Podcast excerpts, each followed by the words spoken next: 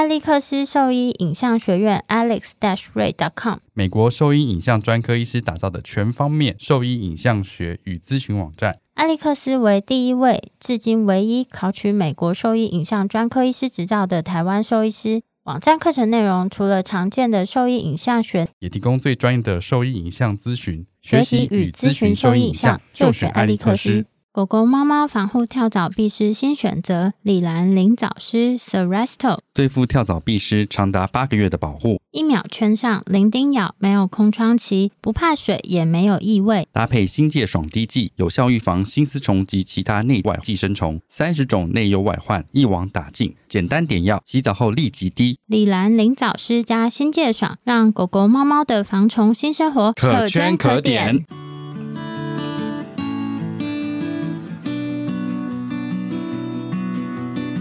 您现在收听的是 Wonder Vet Talk 超级好兽医的闲聊时间，我是兽医师肖慧珍，我是兽医师林哲宇 Steven，在这边我们会用轻松谈论的方式带给大家一些简单而正确的小动物相关资讯，也会和大家分享兽医师日常发生的有趣事情。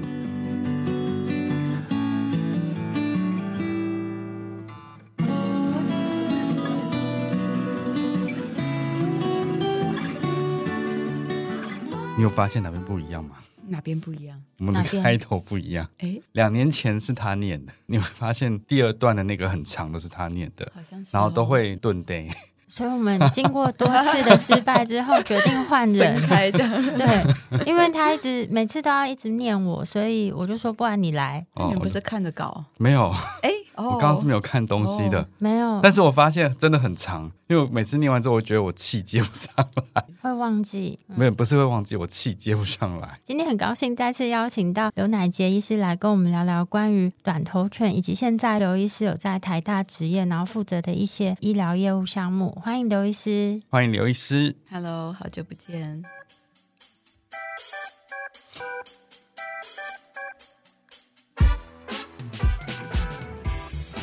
欢迎，欢迎，嗨！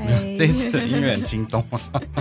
好好。之前刘医师来的时候，当时还在英国，算是职业，然后准备要回台湾。现在在台湾呢，已经有创立一个，就是回台大当助理教授之后，有成立了一个研究室。那可以请刘医师先跟我们简单介绍一下这个研究室的名称啊，然后以及实验室目前主要的研究方向和它的内容这样子。默默的已经回来两年了，对，嗯，时间过超快。对，那我的研究室主要是这个小动物耳鼻喉科技。临床睡眠实验室。研究方向就像这个 title 一样，我们主要就是所有小动物的呃，基本上是犬猫的耳鼻喉科的疾病。那睡眠的研究算是我们今年二零二四年开始一个重点的研究方向。这个也会跟我们门诊也是小动物耳鼻喉头颈外科是有相关的，所以我们门诊收到的一些数据以及病例就会 feeding 我们的研究室的一些研究的项目。研究的结果会再回馈到我们门诊的病患身上。那但是因为耳鼻喉，我觉得相对是对家长来说比较明确，就是。这个解剖位置嘛，就是这个器官在哪边，然后可以想象这附近的疾病都可能跟这个研究室的研究内容有关。但是睡眠对家长来讲可能会稍微比较陌生一点，可以稍微大概解释一下小动物这个睡眠有没有问题，跟这个疾病大概之间的关联性会是怎么样？看有没有比较简单的方式可以让他们理解。嗯，好，就是睡眠的问题在那个兽医其实算是比较新的，大家会去关注的点。那一般过去其实有蛮多动物都有睡眠的问题，只是饲主们不太知道那个是问题，或者他们根本没有跟动物睡在同一间房间里面，所以不太会去真的去观察到。那我们在一系列的这些喂教的资讯，越来越多饲主就是，哎，我的狗真的有像这样子的睡眠问题。那睡眠问题就有很多种，有我们讲的神经性的，或者是这个阻塞性的睡眠的问题，也有睡不着的。跟睡太熟的，睡太熟，怎么知道他睡太熟？嗜睡症这样子，这也可以分辨出来，算是可以。那我基本上就跟饲主说，你是怎么样睡觉，你的动物就应该要是怎么样睡觉，跟呼吸是一样的。你是怎么呼吸，你的发抖就应该要怎么呼吸。嗯对，那我们门诊比较常看到的是跟呼吸道比较相关的睡眠异常，也就是所谓的阻塞型的睡眠呼吸中止症。那这跟人是有部分类似，就是动物可能在白天的时候呼吸都是正常，但是一到晚上睡觉的时候，特别是这个快速动眼期，他们呼吸的肌肉就会开始过度放松。跟人一样，对，所以本来我们的脑袋应该要跟这些呼吸肌肉说：“哎，你现在在睡觉，但是你还是要继续工作。”嗯嗯，那这些动物或者是人也一样，就变成我的脑袋忘记跟我的呼吸肌肉讲这件事情，所以他在睡眠的时候就也跟着睡着了。对，你现在笑什么？你有这个问题？没有，我只想说。哎、欸，我是觉得真的好像是这样子，没有错。嗯、而且是不是随着年纪，它越容易放松？对，所以在人的这个睡眠呼吸中止症，主要是年纪比较大，男性特别容易发生。那当然也跟一些呃生活的习性，比如说酒喝太多。哎，不喝酒，没什么喝酒了，或者是肥胖，这两个也没有很胖。对，这两个是已经有证实是跟这个风险因子是有关系的。在动物，一切都是未知。对，那我们现在只知道短吻犬就是一个好发的族群。那很显然呢是，它们的结构上面就是有异常。但它们跟人比较不同，就是它们在白天也会有一定程度的呼吸阻塞，然后到晚上就会更严重一些。但是我发现，在台湾有一群，就是我在国外是非常少看到的，是像吉娃娃、博美。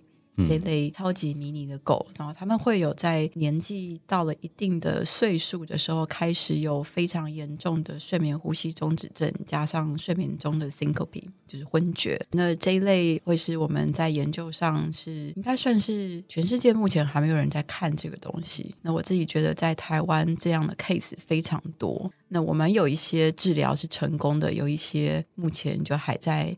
调整药物，以及跟饲主讨论有没有可能以外科的方式去辅助我们原本就有的内科的治疗。但是这个睡眠问题，以往饲主就不觉得它是一个问题。OK，但是我在蛮多的演讲里面都有提到，就是睡眠的剥夺其实是人类在刑求犯人的时候其中一个最常用的方式，就是一直去骚扰这个犯人，不让他睡觉，到最后他就是精神崩溃。对，有点像是那个在讯问，不见得是讯问哦。他他是可以，比如说放很大声的音乐，或者是你要睡着，他就用水泼你，他就是不让你睡觉，直到你精神崩溃为止，你就会讲他想要你讲的话。对，那曾经好残忍哦。对，那曾经有这个被睡眠剥夺、刑求过的犯人，他他其实讲说，睡眠剥夺比不给我吃东西还要更痛苦。所以我们必须要了解，动物不能睡觉是一件很惨的事情。嗯，就是其实，在两年前你有提到这件事情之后，嗯，才会发现说，哎，对，如果他有不舒服的话，其实他睡眠也是会有问题的。嗯，所以现在我在做询问的时候，就询问病史。我都会说晚上睡得好吗？然后他们被问过之后，他才会想说：哎，对，我好像没有特别的去观察过他睡觉的情况，所以也会让他去有意识到说睡眠这件事情对狗狗是有影响的。对啊，现在其实蛮多事主的那个观察力非常细微，他们到诊间的时候就会给我非常详细的他观察到动物的状况，比如说我的狗一直要找东西靠着睡，或者是我的狗可能。每呼吸个四五次，它就会终止好几秒，然后再起来。他们就是可以描述的，我自己觉得对于诊断的帮助非常大。那跟过去两年前我刚开始在台湾职业的时候，大家那种一问三不知是差蛮多的。我觉得，嗯，所以这两年大家也进步很多。对。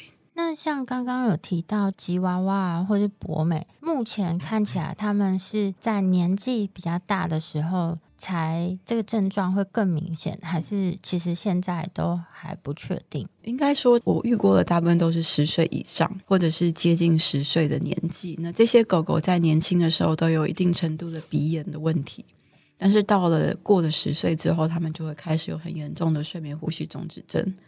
那鼻炎的问题。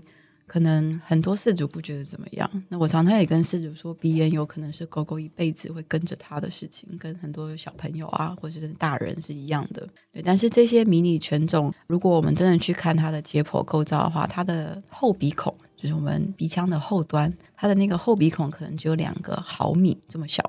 这么小，对，真的很小，所以就是一滴鼻涕，它就可能完全塞住。对，那大家可能都有这种。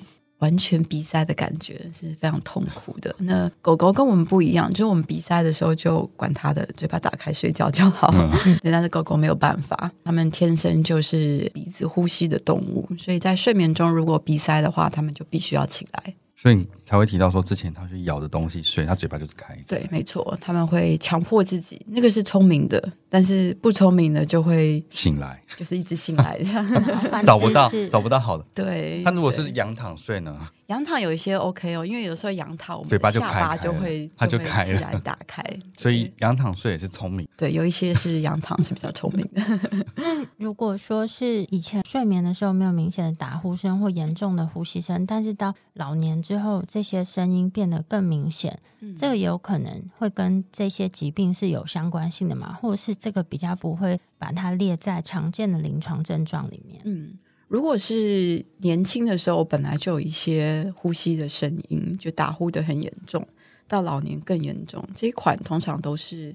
呃，解剖构造上本来就有阻塞，就像我们一般讲的短吻犬，就发痘啊、阴痘这一类。但是有另外一类，就像我刚刚讲的吉娃娃、马尔济斯这一类，他们有可能在年轻的时候，甚至老年的时候是不太打呼，或者是白天的时候也完全没事。那这种时候就是跟他们在睡眠的时候神经性的问题。或者是应该讲说是神经肌肉的问题，对，所以这种情况我们就会以内科的方式给他跟血清素相关的一些调控的药物来去帮忙他们在睡眠中这些肌肉做工是比较啊、呃、比较正常的。我刚刚为什么会笑？是因为我想说大脑好像惯老板一样，他就不能休息。哎，没错，你给我好好工作。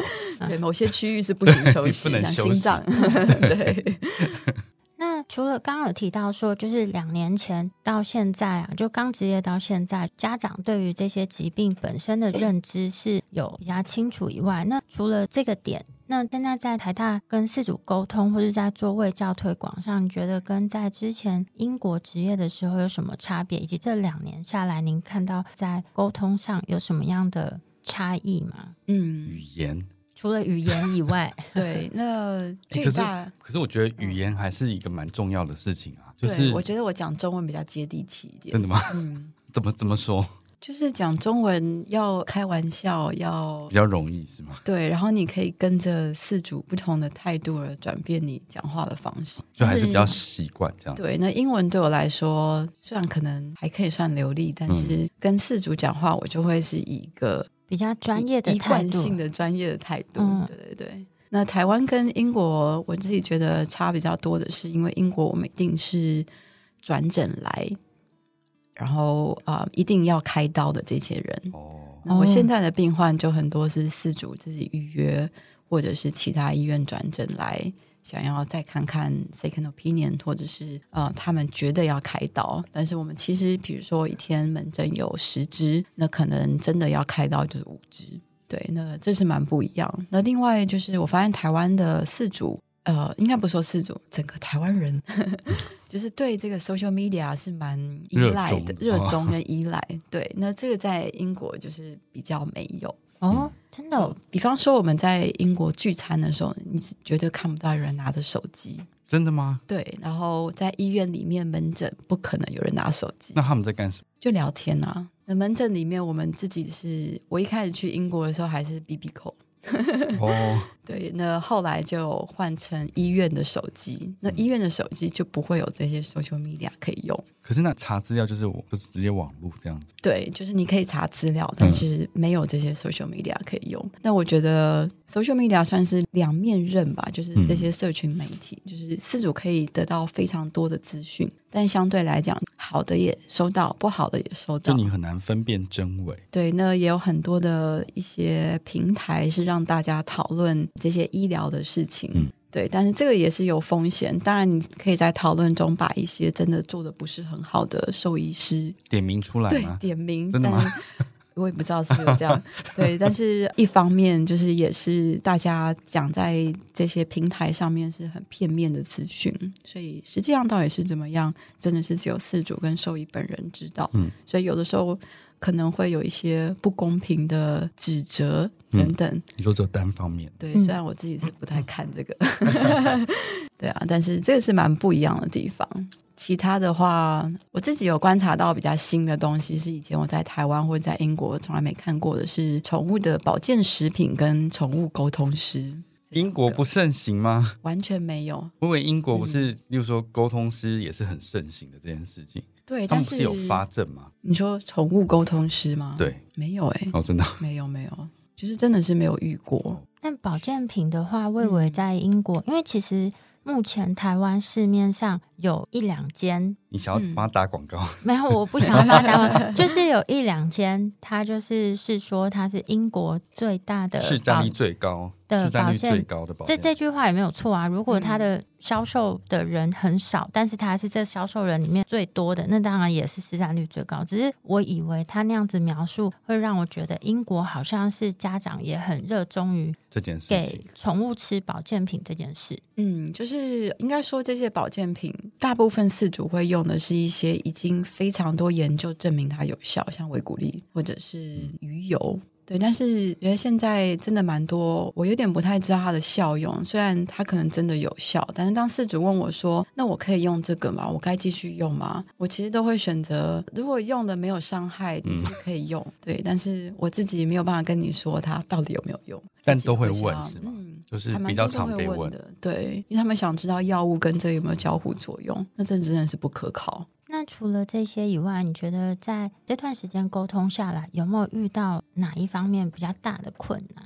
我觉得是安乐死这件事情，因为在回台湾，我发现蛮厉害的是，我有遇过非常多超级高龄共病症，是十只手指头数不完的，但是饲主还是很尽力的让他们活着，然后照顾他们。对，那有的时候真的动物的状况已经惨到。我觉得有点是虐待动物的时候，我会很想要建议饲主让他舒服的离开。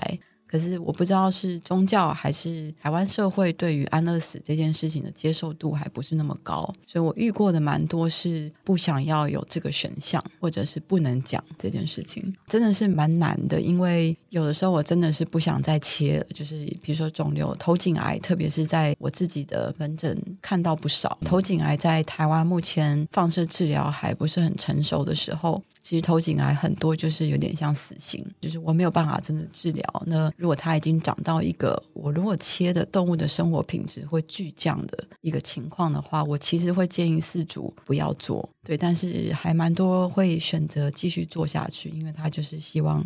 动物是活着的，可是我一直很想要提醒饲主一个很大的重点是，生活品质永远远高于动物的寿命。嗯，其实他们是蛮幸福的，就是在真的很痛苦、身体状况很不好的时候，他有这个可以被选择的东西。对啊，跟人比起来，人是没有这个选择。嗯。嗯因为我以为现在目前比较容易接受这件事，我觉得慢慢有在进步了。对，我希望是有的。在英国有一些真的是比较夸张一点，所以我我我不觉得哪一个国家是有特别好的地方或特别不好。但是英国有蛮多，就是因为钱付不出来啊，或者是他们觉得，比如说我现在有一个 low grade tumor，然后低恶性程度的肿瘤。然后这个事主就遇见了他的狗狗可能会死掉这件事，他就放弃，就过犹不及。嗯嗯，因为我觉得台湾饲主现在目前对于生活品质这件事情的重视度还是有提高蛮多的。嗯嗯，所以在如果有被建议到这件事情的话，其实他会考虑，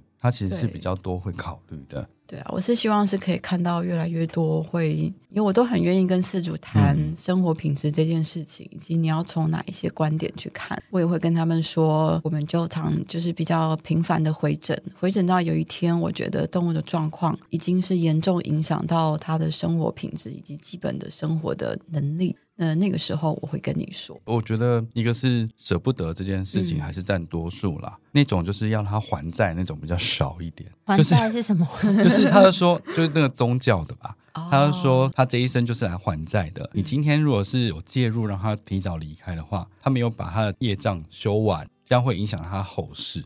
原来是这样，对啊，真是超残忍了吧？现在这种已经很少了，我 真的对啊。但他的观念是这样，就是你不能介入这件事情。但这样子的话，比较可以理解他的想法，会比较谁能理解？不是我意思是说，知道他原来他的思路，哦、对对，思路是这样这样子。对，但，但是你看哦，如果我现在一只动物，它其实如果自然死亡的话是三个月，嗯、但是我现在把大部分的器官都切掉，让它活到五个月。你如果讲的是不能够介入它的死亡，就是不能提早它的死亡。对，那我是不是也不该介入？你说延长它的，让它活更久这件事情？因为换个角度想，这也是人为介入去影响了它寿命的长度。嗯、对啊，但是我都还蛮尊重饲主们这些想法，特别是宗教上面，我是觉得如果他们比较相信这一块的话，嗯、都还是会尊重。但是我会把我自己觉得动物它本身疼痛的状况，或是生活品质下降这件事，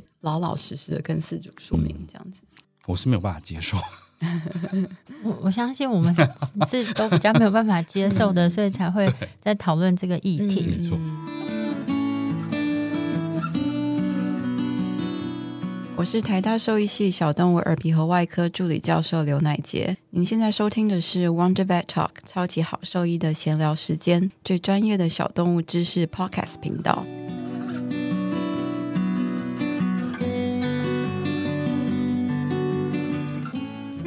前刘医师的门诊是要怎么样预约？有什么样的预约方式？因为家长可能对这个部分比较不熟悉一点，嗯嗯、那可以大概讲一下目前在台大执业的日期，大概是比如说资讯可以在哪边找到啊？嗯、然后如果他们想要挂您的门诊，有什么方式可以去做？就是在台大动物医院的网站，如果你直接进到挂号那边外科，那就可以直接找到耳鼻喉头颈外科。那上面有一个约诊单是给饲主填的，那另外一个转诊单是给兽医师填的。那这两个都是填了表单之后，我们的医疗团队就会跟饲主跟兽医师联络，这个约诊就完成了。那也可以到我们新架设的网站上面也有这个约诊的资讯。当然这边会提醒大家，就是我们虽然是先约的就会进来，但是也会由每一只动物的严重程度来把某一些稍微比较后面约的人往前调，因为主要是我们会比较担心，如果不早介入医疗的话，动物会蛮辛苦的。那另外也是，我们还是会希望这个门诊主要是一些比较后送的病患。所以，像一些很基础的耳道的疾病，比如说外耳炎之类，我还是会建议，就是在外院，就是自己比较熟悉的加医科，可以先做基本的处理。那真的都没有办法了，我们才来头颈外科这边看有没有需要，像是麻醉下做耳道镜，或者是比较激进的治疗。所以目前有动物因为耳朵严重瘙痒去预约门诊吗？其实有诶、就是我们还是蛮多蛮前线的耳炎跟鼻炎的病患，其实在我们门诊开的药，动物就好了。所以这些人我就会觉得，其实可以。我们现在其实也蛮积极的，就是教育其他的兽医师要怎么去看这些疾病。那这些疾病如果可以在地方医院就看完，那我们就可以把这些名额或剩下的时间，可以用在真的会需要外科介入的人。因为我们毕竟还是小动物外科底下，那虽然耳鼻喉科是一个内外兼具的科别，但是不像人医是分科的比较细。那在兽医就是一般加医科跟专科、次专科等等，我们还是希望可以把这些位置留给真的会需要手术的，或是真的会需要麻醉下去做检查的人。简单来讲，就是这个门诊它是都一定要先预约，然后根据病况的紧急程度会排门诊的优先次序，嗯、不是说当天去挂号立刻就可以看到。哦、办法对，对所以就是如果想对于这个方面有需要挂刘医师的门诊的话，那可以先去网站上看一下门诊预约的相关讯息。嗯，对，就是我们在每一次门诊前，所有的四主或是兽医寄来的资料，我们都会整个团队看过一遍。那门诊当天也会讨论，所以我们可以有充足的准备，看有没有需要再转出去。因为我们门诊跟手术的时间毕竟是有限的。那有一些真的比较急的，我会把它转给我们医院我很信赖的兽医师。那其他的兽医师在帮忙做的时候，我们是可以去支援这样子。刚刚一开始的时候有提到说，在明年会推动一个计划，可以请刘医师跟我们简单说明一下，就是这个计划它的名称还有它执行的内容大概是怎么样？就是这个计划全名有点长，叫做短吻犬阻塞性呼吸道症候群呼吸功能分级评估计划。OK，重复一遍。短吻犬阻塞性呼吸道症候群呼吸功能评估计划哦，很厉害。哦、好，所以我们其实简称它叫 RFG Scheme，就是 Respiratory Function Grading Scheme。那主要就是在针对这个短吻犬的我们讲的 BOAS，它的呼吸道的疾病做一个严重度的分级。这个有在关注我们脸书的。网友们应该都知道，我们去年底有疯狂的举办了好几场的兽医师训练，哦、对，还有一些四组的讲座。那主要就是我们希望可以在全台遍布六十位兽医师，是可以帮短吻犬们做这个呼吸道功能的评估分级。这个东西其实是农业部支持我们这样做的，那会跟未来他们的一些政策是有关系。虽然现在还不能透露太多，但是我们自己是觉得。呃，这个疾病如果它是可以被定义的，因为在过去很多人会说，哦，对啊，我的狗会有呼吸的杂音，运动不耐，但是它就是一直发抖。你要说它有病吗？还是没有病？没有一个准则。但现在我们把这个规则定定出来的，就是以前我在剑桥做的博士班的研究的一小部分。这一小部分后来是 spin out 变成 Kennel Club 跟剑桥大学就是合推的这个计划。在英国也是有这些种子兽医师是遍布在英国各地，饲主跟这些繁殖的人或者是宠物商就可以带狗去给他们做这个测试。但是在台湾执行这个是跟英国稍微比较不一样，因为我们整个宠物买卖的体制是不太一样的制度。那在英国大部分都是 breeder，也就是这个繁殖场或繁殖商直接卖狗给饲主，中间是没有宠物商这一环。那在台湾不会直接这样卖，大部分是由宠物商在卖给饲主。对，所以多的这一环就会多了一些额外，我们会需要去，对对对，变因多的一个变因。那在英国，我们是先也是先从饲主端先告诉他们有这个 RFG scheme，所以饲主知道狗狗呼吸道的疾病是可以被分级的，他们就会去问这些繁殖的人说：“那我要买的小狗的爸妈有没有做过分级？”如果没有，这个事主他就去找别人；如果有，他就问说：“那你是第几集？”所以事主就开始会只想要买这个第零或第一级，也就是没有病或者是非常轻微 BOAS 狗狗的后代。对，那这就变成由下游去影响到上游的一些做法。对，那在台湾，我们现在起步的会稍微慢慢走一点，因为我想看一下，就是台湾整个环境，我们应该要怎么样去把关短吻犬的健康。一开始我还是希望可以由四主的教育端开始。那这个 RFG Scheme 的推行之后，我们是可以让这个兽医师去做一个有点像是半客观性的分级，因为我们把这个制度定下来，虽然还是人为去做理学检查，但是至少它不是一个随便我说有就有，没有就没有的这种。嗯对，那这整个计划里面，如果啊、呃、兽医师的评分、饲主或者繁殖的人觉得有争议的话，我们最后还是可以上诉到我们实验室这边，由我们实验室的呼吸机以及我本人来确定最后的分级，做最后的裁定。对对，所以这个计划就是基本上是这样子。那我们明年一月一号开始，六十位兽医师就可以开始颁发这个证书，应该说是分级的评估表。那评估表上。你就可以看到压了台大兽医系，还有我们的研究室、剑桥大学跟英国的 Kennel Club，在四天就启动。对，我的小朋友们正在赶工中。觉得整体这样听下来，就是一个蛮大一个计划，而且是、嗯、的确是要蛮长一段时间的进行的。对，就是做的其实蛮辛苦的，因为在英国其实是由他们的 Kennel Club 来做，那剑桥大学那边是技术支援。所以，Kindle Club 它就是一个很大的，算是公司吗？畜犬协会团体。对，所以他们不仅金源资金方面跟他们跟这些 breeder 的连接，以及他们能提供的场地啊、空间啊、训练的一些资源等等，都比我们单纯实验室申请经费这样做要来的充裕很多。对，但是目前我们走下来，自己还是蛮感谢我们医院的住院医师、研究生还有助理们。其实好几场大家都是自愿来帮忙，也都不是我们自己实验室的人。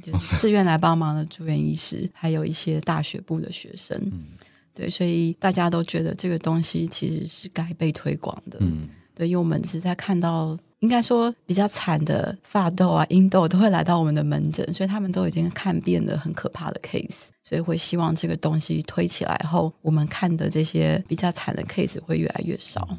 到时候音档上线的时候，应该就是这个计划正式起跑的。那对于家长来讲，简单来说，就是就像我们以前会推广髋关节的早期筛检，所以当家长知道有髋关节筛检这件事情，他们很多就会带幼犬来我们医院做这个评估。繁殖业者当时也有，那通常中大型犬对于这个疾病的认知就会比较清楚一点。但是在这几年呢、我觉得从大概就是五六成以上，大家都知道这个疾病，在没有持续推广的情况下，这个疾病的筛检或是家长对这个认知，好像要往下掉了一点点。嗯、所以这个事情好像是一个在行走中的车子，它是完全没有办法停下来，就是要一直一直往前进。嗯、那目前呢、啊，我们家长如果他想要找兽医师进行这个认证的话，要怎么样知道在台湾有哪一些兽医师是可以先初步进行认证，然后这些兽医师的名单需要到哪里嗯查询这样子？如果你现在搜寻我们研究室的脸书，现在那个名称有点长，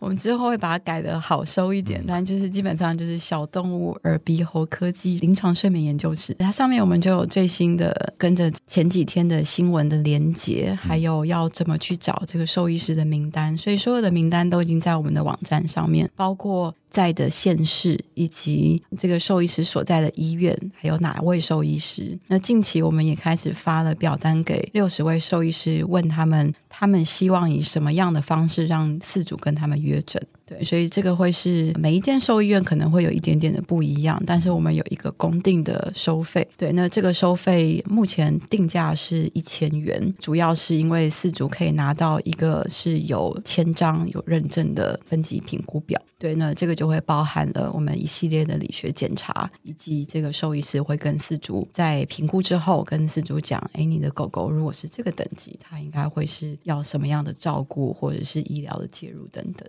那什么样的狗狗它可以进行这个认证？然后以及有没有年龄上的限制？然后以及第三个是它需要多久进行一次这个认证检查？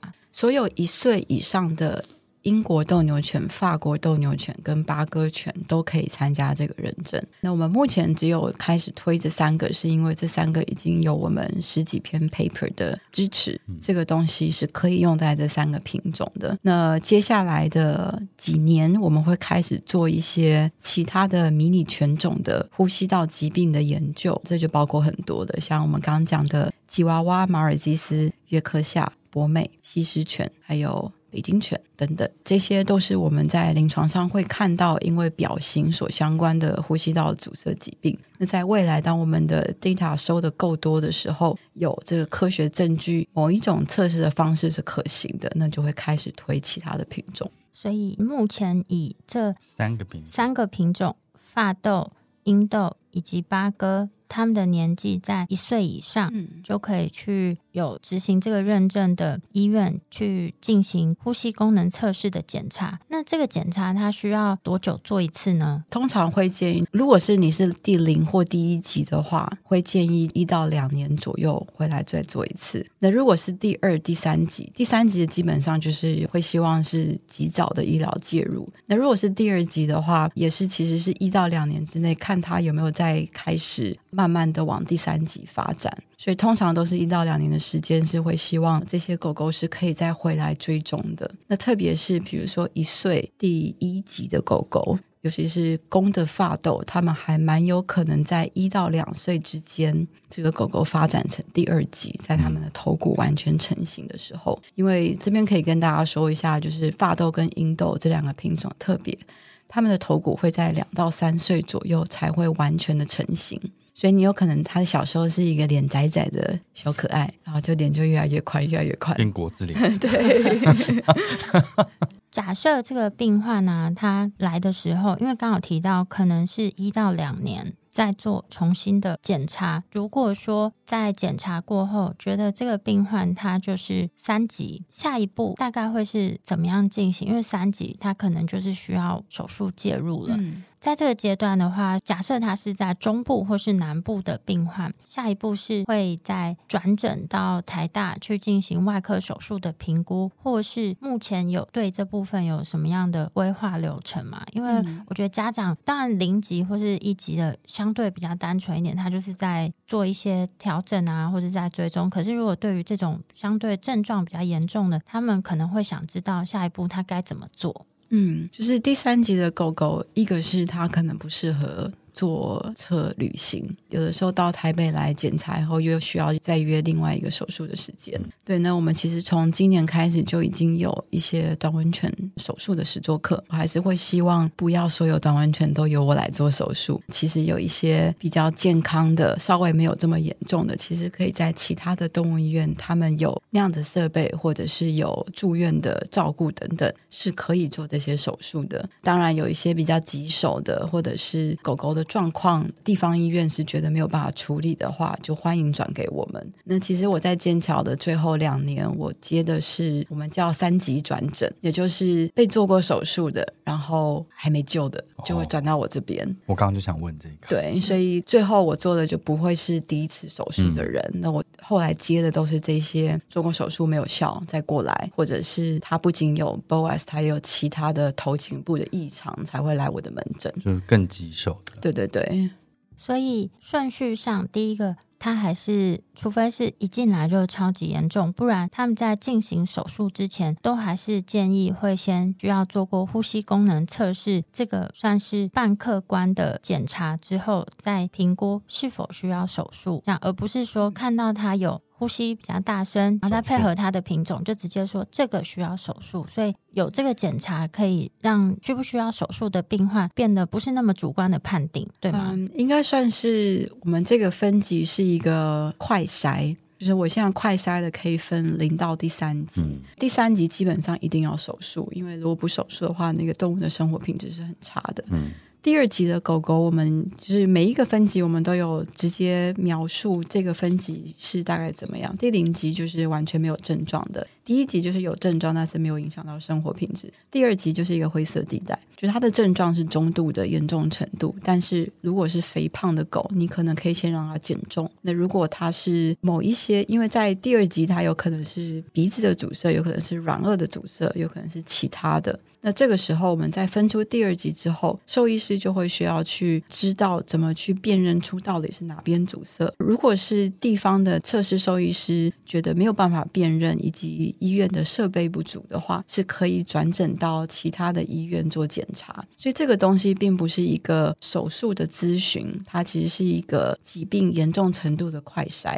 对，就有点像我们的那个膝关节的分级一样。我可以跟你说你是第几级，但是同样的级数里面也有稍微严重、稍微不严重，以及一定要开刀或者是不一定要开刀的人。嗯就是还有更细致的评估，对，才能知道他到底需不需要手术。对，但是由地区的兽医师在每一个县市可以帮我们筛出这些人。至少第一个，我可以做就整个台湾的普查，知道这个疾病的盛行率到底有多少。第二个是在比较严重等级的动物，他们会知道这些动物是需要医疗资源的。那如果你自己的医院是没有办法做的话，我们也有其他的医院可以支援。我觉得有一个人在领头推广这件事情是比较不会让这个被重视的程度没落下去的。你刚刚讲到 CHD 这件事情啊，对，那因为没有领头的人在，所以很难感觉被延续下去。嗯，就是这个要一直长久的下去，就一定会需要有不管是政府单位还是任何的单位来。我觉得学术 学术单位 有一个学术单位持续在领头的话，嗯，其实就比较容易一些。嗯嗯，然后制度上的确认啊，就是 SOP 该怎么样进行？嗯、因为像髋关节检查，它相对不像现在的这个呼吸功能测试。目前你们这边是有定出一个标准的检查流程，然后持续先这样子走，所以是比较有办法继续走下去这样子。嗯、那你有觉得在台湾看到的这些犬种，比英国的相对应的这些犬种胖吗？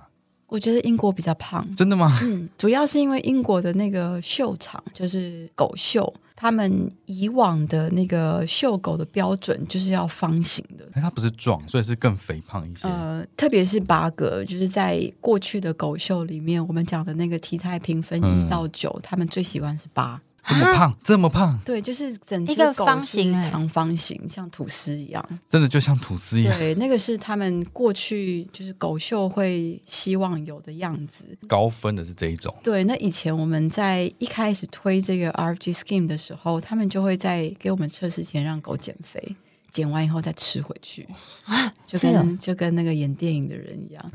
对，但是后来就被我们发现了。你们怎么发现的？就是发现奇怪，为什么来的时候都很瘦，然后没有什么症状，但是秀场上就会看到胖的，然后喘不过气的样子。嗯。后来呢，我们就把这个 RFG scheme 引进到狗秀里面，就是变成评审他们之前就是会有兽医驻场，直接在那边检查那个狗狗的呼吸状况以及体态评分。哦。所以现在我们在狗秀上面看到的是比较纤细一点的狗狗，对啊，但是这些就会需要像是畜犬协会啊，或者是政府的单位来协助我们推这个东西。东西，因为我们单纯的介入，像一开始在英国推这个的时候，有 breeder 就是这样直接走人，或者是把这个证书撕掉。嗯、对，所以一开始的推行一定是困难的，那一定要有他们上面的人，或者是自主端往上的影响，才有可能让这整个制度往前走。就逼他接受。对，像以前在英国执行的时候，我们还是会定期的跟 breeder 有一个交流嘛。对，算是每几个月就会有一个 meeting，就会有就会有这些繁殖的人跟我们学术单位，还有 Kennel Club 本人沟通。对，然后还有一些饲主们，我们会四方沟通，嗯，所以也会尊重这些繁殖者他们的态度。对，那繁殖业者他们其实对这些品种可能比我们认识的还久，可能他们已经做了三十年之类的。嗯，可能也没有，发都是 这十年才开始有的。对，但是还是得听他们讲一些实际上可行的方法，因为你真的要叫它只繁殖零跟一的，它就要破产了。而且我们只繁殖零跟一的狗狗的话，我们的那个 gene pool 会被缩的太快。嗯，对，所以我们的需求量还是这么大的时候，你用少少数的种公种母来配种的话，那你就会配出奇奇怪怪的隐性的疾病。嗯，所以其实还还是需要经过一个震荡的时期。对，才有办法缓慢的转变。对，所以这个在国际上，人则的演化。哎、嗯，对，对啊，在国际上就还蛮多争议的，因为有些国家已经禁止繁殖这些狗狗。嗯、那我们看到的就是，你禁止在当地繁殖，它就转为地下。对，地下的叫什么走私吗？还是进口、嗯？因为你没有办法禁止其他的国家繁殖。那尤其在欧洲，你真的要带狗过那个边界，边界是蛮容易的。哦对啊，所以这个东西在英国，我们后来是发现没有办法实实行。实际层面上来说是没有什么帮助的，所以你直接明文禁止其实是没有意义的。对，那当然也有一些动保人士就会算是攻，算也不算攻击，就是质疑我们现在做这个 RFG scheme 的的做法，就是你像这样子是在推广短吻犬吗？还是你是在证明他们是健康的吗？在告诉你这个疾病。对，但是以我的角度，我超级中立，因为对我来说，嗯、所有的纯种狗都有他们的疾病，不是只有短吻犬，只是短吻犬刚好是呼吸这个会影响到生命的东西，就最严重的。对，那这个东西只是让大家知道这个疾病到底严重程度在哪里。那一旦我们普查出台湾的这个族群，我们就可以跟大家说，诶，我们现在譬如说这个疾病第二到第三级的狗狗是百分之六十，那我们可以看这个计划之。行，比如说五跟十年的时候，它有没有下降？哎，你刚刚说这个质疑的声音是台湾的还是？哦，在英国，英国的。对，因为我们在台湾其实才刚做，所以相信之后会听到一些真的吗？风声。对啊，但是我们都欢迎各界的声音，对，跟我们讲一些建议以及他们的想法，因为我觉得所有的政策都是依据那个国家的文化跟需求，对需求来执行的。嗯今天就是很谢谢刘医师再次来到我们节目，跟我们分享这些关于狗狗跟猫咪的一些耳鼻喉相关的疾病内容。那如果说对于未来想要再了解更多这个资讯，或是想要再追踪这些讯息的话，我们会把嗯刘医师现在的这个研究室的粉丝专业网址，还有网站出来了吗？网站出来了，嗯，还有网站的网址一起附在文章的连接里面。那如果说对这些内容有兴趣的话，可以去追踪这个粉丝专业，以及去点选网站看更多的内容。那另外，如果说对我们分享的内容有兴趣或是有疑问的话，都可以上我们的网站，我们的网址是 triple w 的 wondervet dot com dot tw，或是 Google FB 搜寻 wondervet 超级好收益都可以找到我们哦。喜欢我们的内容，也可以点选 Apple Podcast 上链接，请我们喝杯饮料。那今天节目先到这边喽，谢谢刘医师，谢谢刘医师，谢谢带给这么精彩的内容。